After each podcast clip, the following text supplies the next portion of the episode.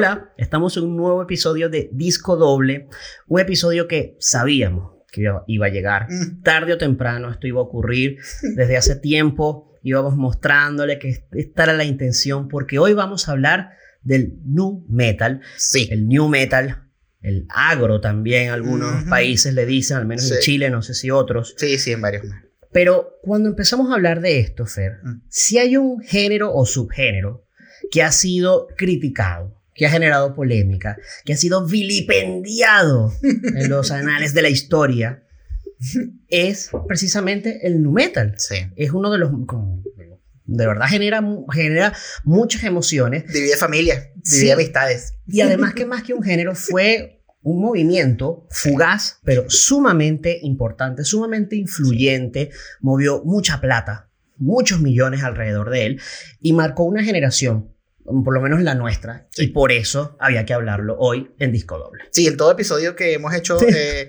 en verdad, como que siempre sin querer sale como nuestra sapiencia, nuestra como nuestro Sí. gusto alrededor también de, de esta cultura o de este movimiento, de este género o estilo musical, porque ambos estuvimos muy conectados con esa música. Ah. Pa- Y para mí fue como la gateway music, como Ujú, total, fue. La, la puerta a, a- a todo lo demás. O sea, es como, y lo que me ayudó a, a- definirme. Me, me definió mucho eh, musicalmente la época del, del nu metal. Fue, lo, fue la música. O sea, yo igual me, creí, me, me crié con muchísima música de todos los estilos alrededor, incluyendo. eh, cosas relacionadas al rock y tal, em, pero creo que esta fue como la primera música Sí. que me, realmente me voló las tetas. Literal. sí. Creo Y, que... mm, Sí, y es imposible como no tener el, eh, eh, artistas de nu metal y el nu metal en general como en el top of mind, porque como decía, eh, eh, fueron los conectores a mucha otra música extrema Sí. y no tanto también, y todavía, todavía yo escucho mucho nu metal, no nu metal actual, pero sí escucho mucho Sí, de, no, de- sin de mi selección como oficial propia, como tal, per se, Sí. en mi playlist, porque, porque sí, siempre, siempre, siempre, de verdad fue algo definitorio. Y para abordarlo, Bueno, ya, perdón, y, definitorio para muchos de los que están, de los que están escuchando esto, como que yo creo que eh, sí, yo creo que es la sí, época- sin duda, sin sí, duda. Es en la época que de verdad nos llevó a todos a concentrarnos como en las mismas bandas, en los mismos movimientos, en los mismos Mm. discos. Fue Mismo algo, estilo de fue- ropa. Sí, y fue una explosión además, como que creo que la, la explosión del momento también nos atrajo mucho más. Quién sabe si esto hubiese sido así, o sea, como que pudo haber sido súper distinto todo, pero bueno, fue el nu metal pues. Pero fíjate que Sí. para hablar del, del nu metal, y creo que el odio de algunos, por lo que he identificado, Mm. es indispensable comenzar hablando del grunge. Sí. Porque ya lo hemos hablado en otras oportunidades y es bien sabido que el disco debut, el homónimo Sí. disco de Korn Claro. de 1994, es considerado básicamente el génesis Sí. de- del movimiento Sí, es- musical. Fue mi primer disco favorito de la vida. El Imagínate. primer disco, con mi primer disco sí que yo dije, sí, este es uno de mis discos favoritos, fue ese disco. sí, Que es claro. un disco que yo todavía escucho mucho también. También uno Eh, revisita cada- a cada rato. Eh, sus temas cuando suenan en vivo son de los más de los que más emociones generan por lo Total. mismo porque ellos fueron definitorios pero fíjate que ese año 1994 Mm, también fue y por qué estamos hablando de qué tiene que ver el grunge ahí. Mm, Eh, ese es el año en que muere Kurt Cobain. Claro.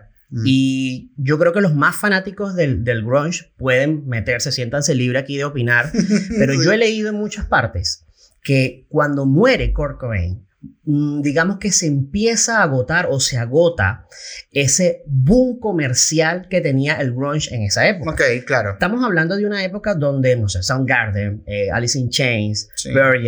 Smashing Pumpkins, eh, dominaban, dominaban todo, todo, Sí. dominaban todo en TV. Y si tú dominas en TV, tú marcas una generación. En aquella época. en aquella época. Claro, sí. El Metallica seguía por ahí, pero no se siente la fuerza en el heavy metal o el thrash Claro. metal como la tenía el grunge. Mm, Y resulta que ocurre esto y, y la muerte de Kurt Cobain y como que se empieza a apagar, se empieza a, mm, a- a apagar y lo alternativo, o sea, como que quedó un vacío eh, influencial en Sí. esa, como en, en esa movida, digamos. Y, y, mm, justo después de esto llega como este nuevo metal. Empieza a sonar. sí. Mezclado como con hip hop, mezclado con algo de funk en algunos casos, Sí. gritos, pero en otros, y, y como sonidos loquísimos, Sí. y de repente también como partes limpias, partes más tranquis, como una mezcla, eh, letras depresivas, además, Sí, entrar también, eh, los pantalones Jinko ultra anchos,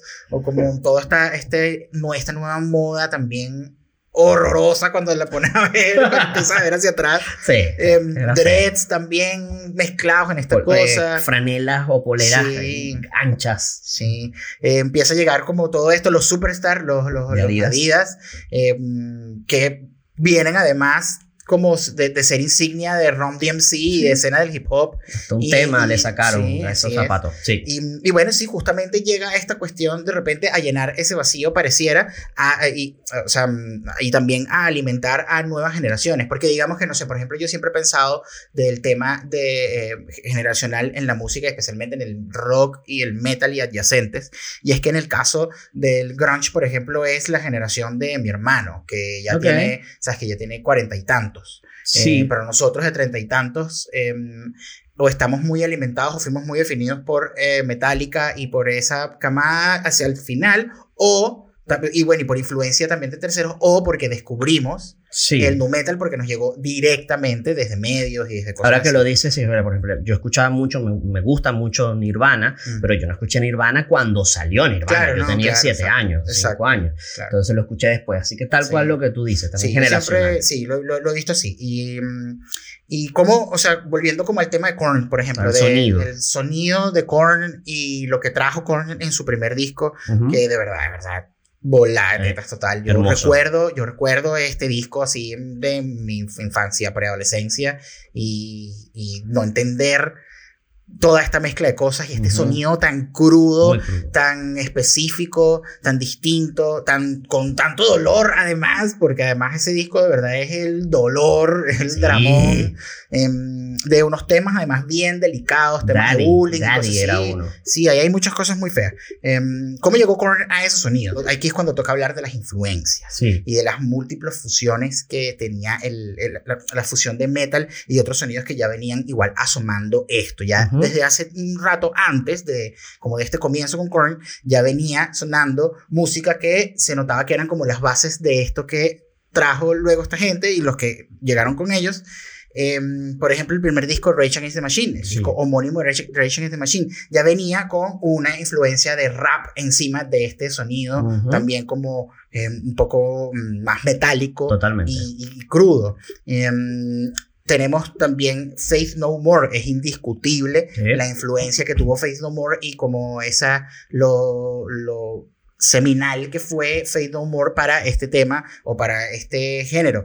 Em, Mike Patton, la forma en la que Mike Patton también comenzaba como a rapear, em, esto en el disco The Real Thing, En, The Real Thing. Thing, y esto es del nota 89. mucho. Sí. eh, ahí se nota mucho y siempre, bueno, en cualquier video que, que busquen o cualquier como documento histórico, analítico del metal, siempre vamos a encontrar a esta gente que estamos Esas nombrando, especialmente sí. a Faith No More. Vamos a encontrar a Pantera, por ejemplo. Pantera, te iba a Sí. decir que el disco de ellos, el de Vulgar Display Power, de 1992. Ujú. Ahí hay una crudeza completamente notoria a lo que después vinieron haciendo estas bandas, ese sonido. Sí. Em, ¿Quién más? Eh, bueno, ahorita que... Pantera, ¿quién? Más allá de eso, es que me acabo, Claro. me acabo de, de perder un poco porque Mm. estábamos hablando del nu metal y decimos nu metal, pero está el tema del agro, que le dicen Claro. agro, Mm. un pequeño paréntesis. ¿Por qué carajo le dicen ¿Por qué le agro? dicen agro? ¿Por qué No le dicen entiendo. agro? Alguien que nos saque esta duda, escríbanos por favor. ¿Por qué le decían agro? O sea, Sí. por ag- agropecuario, por Yo, agrónomo. yo he leído por, cosas por ahí distintas, por- eh, ¿Por qué? pero realmente no entiendo bien la cosa. O sea, Creo que tampoco no- nunca me ocupé de investigarlo mucho porque Bueno, es que no, yo- no estábamos como tan Yo me enteré de que le decían agro ya acá. Ah, sí, ¿no? Porque yo, yo, decía, yo decía mucho, no, que el nu metal, el nu metal. Y una vez me dijeron, tipo, ¿de qué te, ¿a qué te refieres con nu metal? Nah, Entonces yo, Limbiskit, Corners. Ah, el agro, el agro metal. es por aggressive. Por aggressive. Es por aggressive. Ajá, sí, lo sí. encontraste ahí. Sí, es por aggressive y, mm, eso. Por el hecho de que era como este sonido agresivo, entonces era como agro, como un acrónimo, como Ok.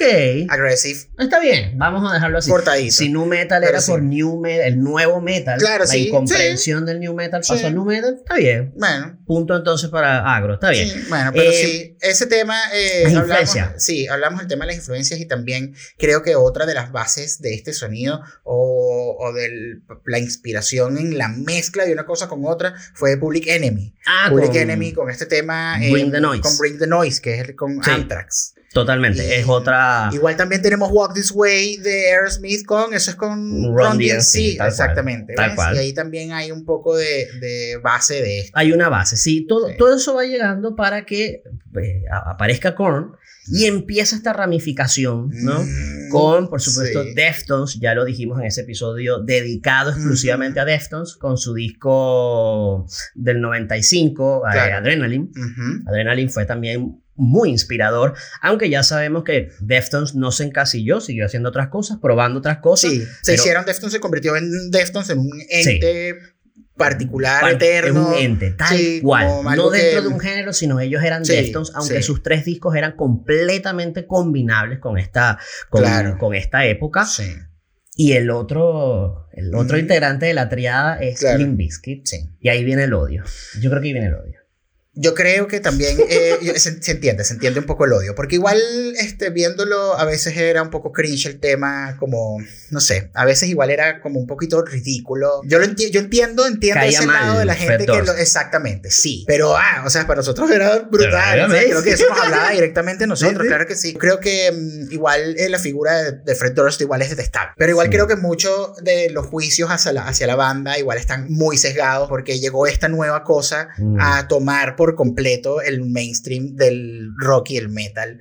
Eh, entonces yo creo que también De lo que por sonaba eso, en radio, sí, de lo sí, que sí, dominaba. Sí. Del Limp Bizkit, por ejemplo, a mí me impresionó mucho cuando escuché Rearranged por primera vez, porque Ujú. era como, bueno, tú escuchas primero este disco que era agresivo, o sea, Ujú. justamente, el 3 Dollar Bill Joe, el primer disco del, del, del Limp Bizkit, y 97. después en este segundo disco, em, Significant Other, y escuchas un tema como Rearranged, que, que es muy distinto a toda la agresión y a todo el sonido que, que, que- que tenían. Y eso a mí, por ejemplo, me mostró la versatilidad que podía tener una banda como esta. Y también está como el otro lado, las canciones un poco más detestables, que yo creo que si uno las escucha hoy día son de... Rolling, Rolling es detestable. ¿Rolling te parece detestable? Me parece. Y rolling, Sí, a mí me parece tonta rolling, también, yeah. Sí, me, Sí. me acuerdo el baile igual. Nah. Pero, pero ahí fíjate el problema, el baile, ¿me entiendes? Sí. Es muy ridículo Sí, alrededor. y eso es otra cosa también que yo creo que le como que alejó a mucha gente del no metal. Sí. Y era que también se convirtieron en estos como actos, en estos performances. Como que era también un poco de la, de la pinta. Sí. Y si recordamos como que ya esto era una banda de metal con bailarinas en el escenario vestidas con, con el gorro de Fred Durst. Eso sí. Con los entonces como que ruido. igual que va, si nos ponemos a ver y a revisar eso atrás, no es que esta gente vino a hacer esto por primera vez, como que ya igual habían actos de metal, de Sí. otros géneros, de otros estilos del metal, que se presentaban con otro montón de cosas en el escenario. Claro. Pero por alguna razón esto era más ridículo, o se, se veía de repente, se interpretaba Mm. un poco de esa forma. Para nosotros era genial, pero entiendo, es claro, una canción como Rolling sí era un poco... No, y, y si poco- te salías de los singles, igual hay canciones muy buenas. Miren, hay una canción que se las recomiendo. Está en el disco Chocolate Starfish. And the el- hot dog flavored water, Flavored larguísimo, Water. larguísimo nombre. Innecesario nombre. Sí. Eh, que cumplió 20 años ya ese disco. Esa canción se llama The One. Nada que ver con un single, tranquilita, Mm. muy buena, que sigue esta onda como Rearrange. Ok, este tipo de temas que yo creo que y que envejecen bien, a Nice. diferencia de otros como Sí. Rolling, me parece que Rolling envejeció muy mal. Sí. Pero miren, Rearranged me parece un temazo. todavía es un temazo, todavía es un temazo y videazo. Sí. Si vamos, bueno, yo no. El que quiere odiar, el que quiere odiar, odiar al nu metal. Si lo va a odiar, entonces odie al padrino de Claro, esta gente, del género, Mm. que es el señor Ross Robinson. Sí. Lo dijimos en el episodio de los productores. Como Ross Robinson produjo debut de Korn, debut de Limp Bizkit, debut de Deftones.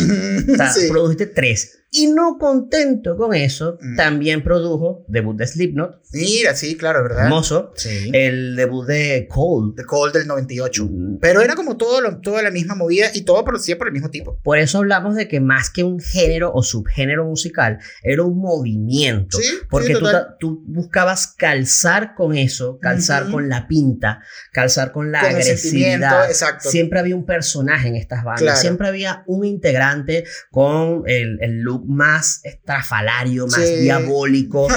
Sí. Siempre había eso. Sí. Eh, Mira, este tipo Ross Robinson también produjo eh, Roots de Sepultura. Por supuesto, del 96. Imagínate. Mira, ahorita que dijiste lo de Sepultura. Fíjate cómo Sepultura, eh, ellos venían, tenían más carrera que Korn, Sí. más años, Mm. y se acoplaron un poco a este sonido nuevo. Mm. Max Cavalera sale de ahí, hace Soulfly, también muy en la onda del nu metal. E Sí. in- incluso graba con Fred Doors, con Chino Moreno, con todos esos personajes Sí. de la época, y te habla del poder que tuvo el nu metal como Claro. género o como subgénero, porque entonces hubo bandas que trataban de adaptarse a estos nuevos millennials, a esta nueva forma de consumir ya con internet, ya con MTV, Sí. eh, esta nueva ropa. Lo hemos contado varias veces cuando Slayer intentó hacer un disco más hacia el nu metal, Ah. que se lo tiraron por la cabeza. Sí. Porque, porque no, pues. Nada O que ver. Ma- Machine Head, Machine Head, Machine Head te sabe culo ahora que lo durísimo, digo, ¿no? durísimo. sí, Oh, no, me parece mala, además.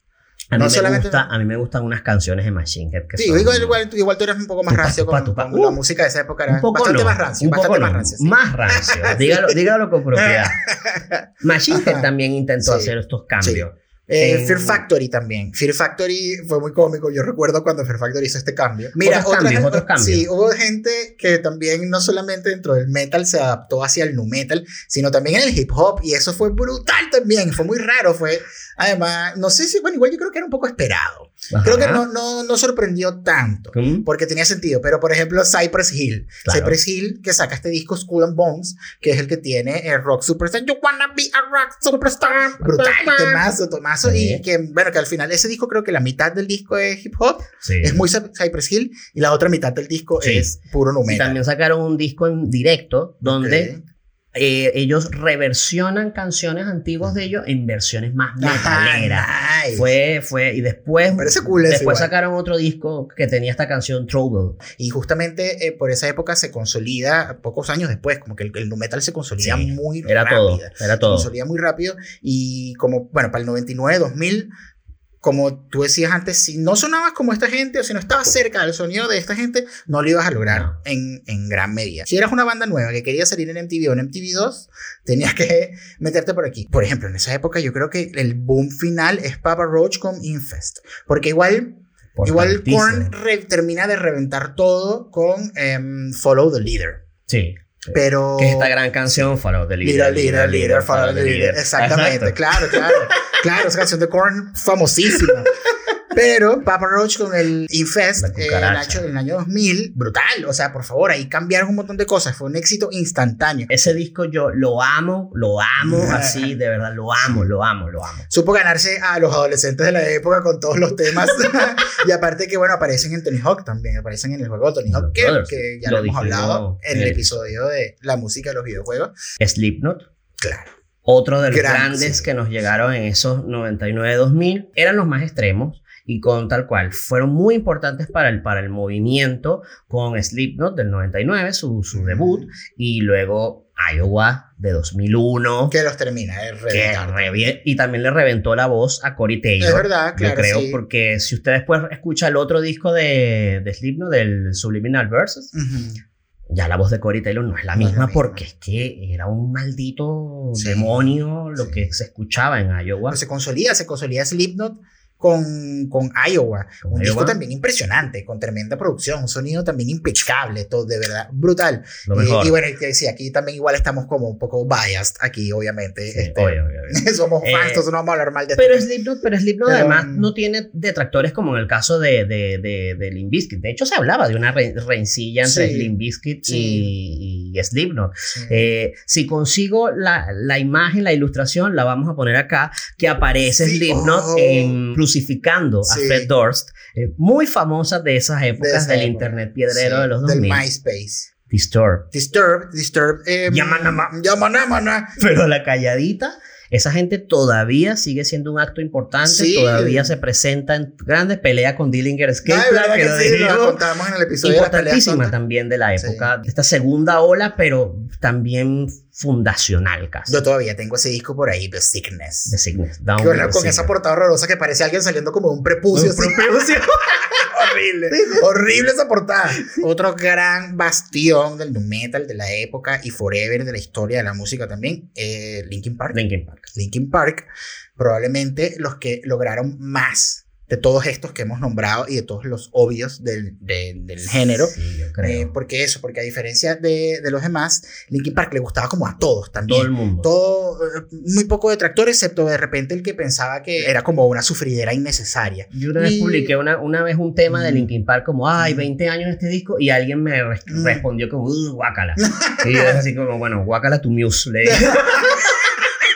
pero, pero no me jodas, pero sí. Bueno, y bueno, eso, Hybrid Theory en el año 2000. eh, esta gente llegó también a enseñarnos otro, otra parte del espectro del nu metal. Ellos fueron capaces de dejar de sonar tanto como en aquella época y en su evolución siguieron llenando estadios con otros sonidos y como también tocando otros géneros. El mismo Chester Bennington que pudo mantener su voz hasta el final. Y eso era algo que la gente comentaba mucho de los conciertos ya en los últimos años de, Sí. de, de Linkin Park, por lo menos con, con, con Chester. Y eso, gente que lo siguió logrando. eh, que, se, que como Deftones también se despegó un poco del término y del Claro. movimiento, como para continuar por sí mismos y convertirse también en actos porque por sí solos eran importantes. System of a Down también. System System, of of a Down porque eran como los más raros también. Eh, que era, era raro también como al estilo de Slipknot encasillarlos en nu metal, solo que coincidieron con la época Sí. y les gustó a todo el mundo. Sí, y, era- y- y que sonaban como ellos. Nadie va a sonar Nadie va a sonar como System of a. Los amo, hasta el sol de hoy lo- los, amo. Para mí son muy importantes porque me permitieron escuchar demasiadas cosas y, Sí. y la pasé muy bien Sí. en el bachillerato. escuchando y era el lado político, también nos enseñó mucho de política, debo decir, Sí. como era el lado político Sí. de, de esta camada del metal y yo creo que System of a Down tiene un mensaje muy importante que dar. Tú sabes que otros importantes de la época, aunque ellos no, no eran metal propiamente como tal per se, En sí mismo. pero Incubus igual como que calzan, sobre todo con Pardon Me. Me sí, acuerdo ese que con, Me con Science y con Make Yourself eh, estaban muy metidos ahí con la misma. les iba súper bien. Después el Sí. género murió, cayó y ellos siguieron tranquilitos, Sí. siguieron, les siguió yendo bien. También Eh, Incubus me parece que de verdad ya deberían irse a dormir. Vayan, retírense ya, porque de verdad. Ya no, yo no sé si todavía tienen la misma legión de fanáticos. Sí. Ya no me gustan, pero bueno, pero importante. Fer, y todo esto además consagrado en un festival que comienza a crecer y los primeros, las primeras ediciones se, se su- sustentaba con nu metal Mm. como era el Ozfest. Sí, Este festival de Sharon y Ozzy Osbourne, que después fue bastión para el metalcore y otras cosas. sí. Pero al principio se llenaba de, de nu metal y coincide además con esta segunda generación Mm. y otras bandas importantes que son bandas que le siguen sonando a la gente, incluso desde uno que estaba súper metido, rancio en el asunto, Sí. hasta los que menos consumían, que simplemente escuchaban más como la música que estaba sonando en MTV y ya, Claro. no hay problema en eso. POD, ellos les fue muy bien y el niño, Ujú. un niño un poco más under, pero muy importante para uno. O lo que llamaba la atención del niño que también tenía este lado latino. Es que no entiendo cómo en la vida puedes hacer. La baladí, la bachata, la bachata del niño, increíble. Increíble. Imagínate una colaboración, el niño Romeo, Romeo Santos. Y hay otras bandas. Había unas bandas como más pequeñas, igual, pequeñas. que igual sonaron por ahí, que generaron lo suyo. Eh, Alien Ant, Ant Farm, por ejemplo. Farm, Esa banda sí. eh, em, era cool. Que Sí. ellos entraron como, un, como por debajito, entraron un poquito coleados en, en, en toda esta, esta movida eh, con este disco, el 2001, Anthology. Me encantaba ese Sí. disco, Y, em, excepto Mm. el cover. El cover de Smooth Criminal. A mí nunca no me gustó ese a mí cover. me gustaba mucho. Nunca me gustó. A mí sí me gustaba bastante y como me llamaba, me hecho. gustaba mucho el video. Sí, sí, igual también. Este disco tiene esta canción Movies. Movies. Yo amo esa canción. Es de esas canciones que más me vuelan las tetas por Sí. alguna razón. Pero bueno, ellos se metieron un poquito por ahí y no sé, hay demasiadas, eh, hay una cantidad gigante de bandas no tan famosas que uno descubrió. Yo por lo menos las descubrí mucho porque yo compraba las revistas eh, Circus, y. Hit Parade, Hit Parade, Hit Parade, yo no me acuerdo casi. Eh, compraba MTV2 Revolver, sí, estaba y bajaba lleno cosas de internet, así que me, me- me duraba una semana con Dialog descargando un video o Bien. descargando un programa de MTV, cosas así. Eh, descubrí muchas bandas de esa época gracias a estas revistas y estos medios, eh, como por ejemplo Cold Chamber, me encantaba Cold Chamber, Chamber. todavía escucho Cold Chamber. loco. Sí. Drowning Pool, que hizo lo suyo también en su época, muy famosos con Bodies. con Bodies. From Zero, que es la que yo considero la banda más subestimada del nu Muy under, yo creo. Sí. Muy poca gente debe conocer From Zero, Mm. pero era un bandón. Sí, pero eh, tenía bueno. el look, lo están viendo en este momento acá. Ajá. El look más horroroso de todos lo tenían Muy raro, ellos. sí, sí, muy Pero raro. bueno. Eh, Mudvayne, Ya lo brutal, coño, dicho. por favor, Mudvayne por siempre. Además, ese baterista, todo, la, Todo, la proeza todo, musical todo. de esta gente. Switched, Switched, eh, eh, también me gustaba mucho. Taproot también, que era Taproot. Taproot, que eran estas bandas que también tenían como un lado un poco más emocional dentro del metal. Sí. Flow también era otra. Yo escuchaba muchas porquerías. Sí, tú crees eh, lo que hablábamos hace rato que todo Diego lo que salía, rancio. todo lo Sí. que salía yo escuchaba y está en mi playlist. Es más, si les gusta este episodio, pero en la playlist vamos a dejar ejemplitos variados de Sí. estas bandas más, que sí, Dope, Adema, Sí. eh, Saliva. Saliva. Era muy fea, muy horrible, chimba, horrible, pero bueno. horrible, horrible. Mira, el post-grunge. Ajá, que lo mencionaste que con lo mencioné Paul. hace rato, lo que, lo que llegó a calzar con el nu metal y que, eh, y bueno, y también esta cosa que ahora es como el alt metal. Y eso ya es como, ya es llegando al final del boom del nu metal cuando ya está comenzando a desfallecer y a adaptarse a lo que estaba ocurriendo. Otras bandas de la época que se empezaron a meter en estos ottos terrenos, eh, pero que todavía seguían estando adyacentes al metal, Stained, por ejemplo. Estén fundamentales. Oh, sí. Chevelle, por ejemplo, Ujú. también. Que a diferencia de Corner Biscuit, esta gente no era solo gritos. Había algo más. Sí, había más ahí profundidad. había algo más ahí, ah, Sí. sí. Por la forma de cantar, por los Sí. timbres vocales, incluso las canciones mm, ya no era tanto beat de rap, llevaba una batería No, acústica no, y a no, guitarra no. y bajo, ya había otra cosa. Y es lo que a veces se le conoció, de- desde algún momento se le conoció como el post-grunge. Aquí entra también eh, Cold, por ejemplo, que la Cold, nombramos. Sí, sí. Em, Stained con su disco Dysfunction del 99. Esos son discos. Sí, ese disco es impresionante. ese debe ser uno de mis discos favoritos Sí. de esa época. Total. el Dysfunction, porque ahí era muy sonaba muy agresivo, muy sucio, Sí. y después se limpió un poco, también Sí. considerando que esta gente empezó a agarrar fama Mm. y que además detrás de ellos y detrás de Cole Mm. estaba la, eh, la figura de Fred Durst. Fred Durst ayudó mucho a estas bandas, eh, a veces los producía, tenía distintas funciones ahí. Mm, sí. Y comprendiendo la fama que estaba teniendo esta gente, le bajaron un poco Mm. y sacan estos temas como It's Been a While Ujú. y temas más como más bonitos que podían gustarle más a más radio gente. friendly, sí, más, más amigables Sí. a la radio, que les atrajo mucha gente también. Los mismos Chevelle, como comentaba, también las, sus canciones como más limpias Sí. y más tranquis también fueron los que eh, les trajeron em, em, más gente. Eh, en este disco de, de ellos que se llama Wonder What's Next, que ese disco es del 2002. Discaso. Y es un disco precioso, de verdad. Sí. Un disco muy, muy bueno. Repleto de temazos. También salió dentro de esta camadita de post-grunge que combinaba Puddle of Mud. Ay, horrible. Horrible. Es, horrible. eh, a mí ellos me Sí. gustaban temas muy No, puntuales, Nancy, pero Nancy. ese She fucking No, eso es, no, eso es muerto, nada Eso que es ver. horrible, No, eso es horrible, sí. yo lo admito, no, o sea, igual lo metí en la playlist porque Claro, como- porque forma parte, forma forma, parte parte de. de. Sí, eso es importante aclararlo acá. Estas cosas nos pueden parecer horribles desde nuestro punto de Sí. vista, pero en verdad eso es como nuestra opinión más particular, pero eh, es importante igual, como estas bandas igual son importantes para Mm. estos géneros y para esta época, bueno, por eso están en esta playlist, no pasan desapercibidas. Tú sabes que decías que con Disturb, Ujú. por ahí en el año 2002 más o menos, Ujú. dejaste de escuchar esas cosas. Sí, Y creo que coincide con la mayoría del sentimiento de, o sensación de muchos de que fue cuando el género empezó a bajar de Sí. a poco claro. y ya en 2005 sencillamente no quedaba nada. Sí, O sea, yo, no- yo, yo sentí, yo lo sentí como que este, las bandas de nu metal se empezaron a convertir como en un personaje de sí mismas. Sí. Y empezaron a repetirse mucho, o en verdad empezaron, sí, a repetir mucho la fórmula de algo que, que ya no era novedoso, ni era tan divertido. Entonces, creo que eso, ahí con eso empezó un poco a, a morir. Y que además lo dijimos en el episodio de las boy bands, eh, boy bands eh, las modas son cíclicas. Sí,